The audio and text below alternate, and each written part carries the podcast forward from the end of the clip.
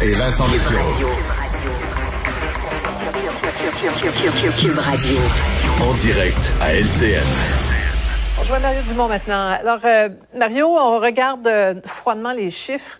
Euh, on sait que le, le, nouveau variant de la COVID est ici. On voit un petit peu là, ce qui se passe ailleurs, l'Angleterre, l'Écosse, qui retourne en confinement complet pour tout le mois. Est-ce que François Legault pourrait nous annoncer le prolongement de notre confinement demain à 17 heures? Est-ce qu'on peut parler de prolongement? Est-ce qu'on est a été vraiment en confinement? on a eu un confinement, là, des mesures à intensité variable. Bon, les écoles se sont arrêtées, une couple de jours plus tôt que prévu. Mais une fois les écoles arrêtées, là, ces jours-là, il n'y avait jamais eu autant de monde dans les magasins. Euh, là, il y avait plein, plein, plein de monde réuni dans les magasins.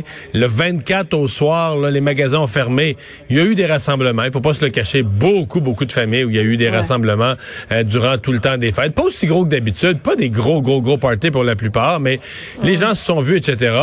Là, on se retrouve le 4 janvier, euh, le nombre de cas, le nombre d'hospitalisations sont dans le plafond, mais est-ce que vraiment on peut dire là Parce qu'on devrait voir l'effet là, on devrait Mario voir l'effet. Est-ce qu'on est-ce que de façon sérieuse, ouais, est-ce que de façon sérieuse on peut dire qu'on était en confinement? La réponse c'est non.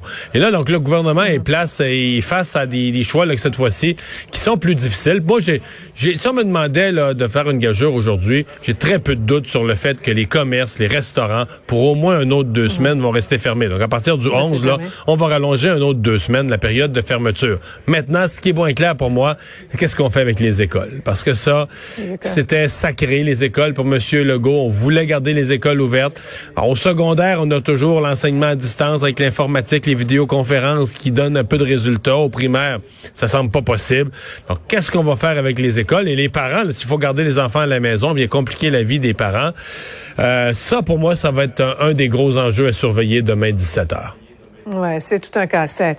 Maintenant, euh, si les, voyages forment la jeunesse en temps normal, ils sèment la controverse depuis euh, les fêtes et le député Pierre Arcan l'a pris à la dure. Oui. Oui, oui. Et Mme Anglade n'avait pas vraiment le choix. Le Doug Ford en Ontario a congédié mm. son ministre des Finances pour un voyage. Alors, c'était pas, il n'y avait pas de justification. C'était vraiment, c'était un voyage 100% d'agrément. Il n'y avait pas vraiment de nuances. D'ailleurs, il est obligé de, de reconnaître lui-même le manque de jugement, l'erreur que c'était. Et Mme Anglade, ben là, qui n'avait pas approuvé le voyage, mais qu'il savait. Donc, ça la mettait dans une position impossible. La, la décision de son député, c'est pas, pour elle, c'est pas facile, Mme Anglade, parce que c'était le chef par intérim avant elle. Donc, c'est pas un simple député nouveau qui vient d'arriver, par qui tu donnes des ordres. C'est comme un peu un pilier dans le parti. Donc, il l'a mis, il a mis sa chef dans l'embarras et donc, euh, là, se fait retirer ses fonctions. Ça me paraît que c'était inévitable. Maintenant, je vais poser une autre question. Est-ce que il est indépendant de fortune, euh, ça fait un bout de temps qu'il est là. Est-ce que Pierre Arcan aura encore euh, le goût de la politique jusqu'à la fin du mandat ou est-ce qu'il va, va trouver qu'il n'y a plus de responsabilité? Et cet épisode où on est venu l'écœurer un peu dans sa vie privée, parce que lui, je pense qu'il reconnaît le manque de jugement, mais ça doit le choquer pareil. Euh, je serais pas étonné là, que ça amène, disons, une accélération de la réflexion sur son avenir mm-hmm. politique dans les semaines à venir. Ouais, on a vu en Alberta aussi, hein, Mario, je pense que ça a coûté la, la, ministre des Transports qui a démissionné aujourd'hui. On parle du scandale des voyages euh, là-bas. Euh, tu crois qu'on aurait dû en faire plus à la frontière, en faire plus et plus vite? C'est pas sérieux du tout. La gestion des frontières, franchement, c'est pas sérieux du tout, du tout, du tout. D'abord, dès l'automne, en sachant, là, écoutez, au Canada, on le sait, il fait froid, il y a de la neige l'hiver, il y a des gens qui veulent fuir le froid, aller profiter du soleil. Là. j'apprends rien à personne. Là. Ça fait, fait, des années que c'est comme ça. Des gens vont dans le sud. On aurait dû avoir en matière de voyage des règles beaucoup plus claires. Euh, les, les tests, tout ce qu'on a annoncé pour le 7 janvier, qu'il faudrait avoir un test en revenant, etc. Ça aurait dû déjà être le cas depuis quelques mois. Donc les voyageurs auraient dû déjà être informés. Si vous achetez un voyage, voici la galère où vous vous embarquez pour être en connaissance de cause. Parce que là, il y a des gens qui, de bonne foi, ont acheté un voyage au mois de novembre. Tout avait l'air correct. Le nombre de cas était un peu élevé, mais sous contrôle. Monsieur Legault disait à ce moment-là qu'on allait fêter Noël. Les gens ont acheté un voyage et comme les voyages sont pas interdits, si les gens l'annulent, ils ne sont pas remboursés. Il faut se mettre dans la peau des gens là qui sont pas riches, que leur cadeau de Noël qui se font, c'est un voyage. Mais ils l'ont fait avec les conséquences. Euh, chose absurde euh, encore plus. Je parlais aujourd'hui, l'entrevue que je fais avec le, président du syndicat des, douaniers, là, des, agents des, euh, des, services frontaliers, qui me dit, ben nous, là, on a des gens qui ont, on donne la sensibilisation. Là. Il y a la quarantaine, faites attention à la quarantaine, vous devez rester chez vous.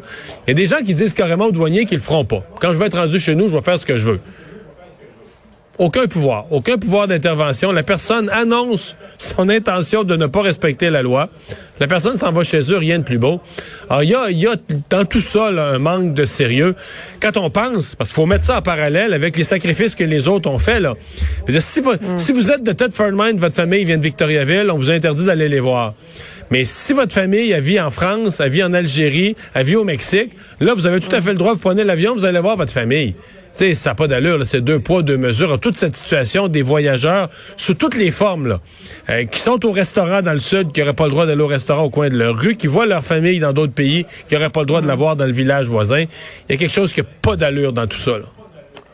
C'est incohérent. Merci beaucoup, Mario. À demain. Au revoir. Alors, Alexandre, en conclusion d'émission, quelques nouvelles euh, surprenantes? Oui, revirement de situation. Un peu plus tôt dans le bloc culturel, on a parlé de cette actrice Tanya Roberts qui est décédée, ou plutôt qui serait Qui a joué dans un James Bond. Oui, c'est son, son, agent qui avait annoncé son décès. Oui, son agent qui avait annoncé son, son décès, un représentant, le Mike Pingle, qui avait même rapporté des citations du mari de, de, de Tanya Roberts, Lance, qui disait alors que je la tenais dans mes bras lors de ses derniers moments. Elle a ouvert les yeux, rapporté toutes sortes de citations. Donc, du décès. Oh, et qu'elle était décédée. Mais là, il semblerait que l'hôpital ait rappelé en disant que ben non, elle est pas décédée.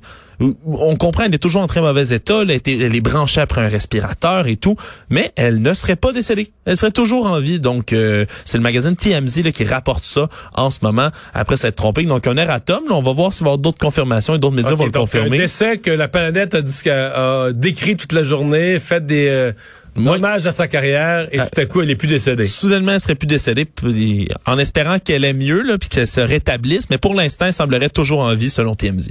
OK. Bon, enfin. Puis une autre nouvelle assez étrange aussi comme moi je réussis toujours à les trouver là ces gens qui croient dur comme fer aux théories du complot. Mais là, ça devient un peu plus grave et un peu plus inquiétant surtout.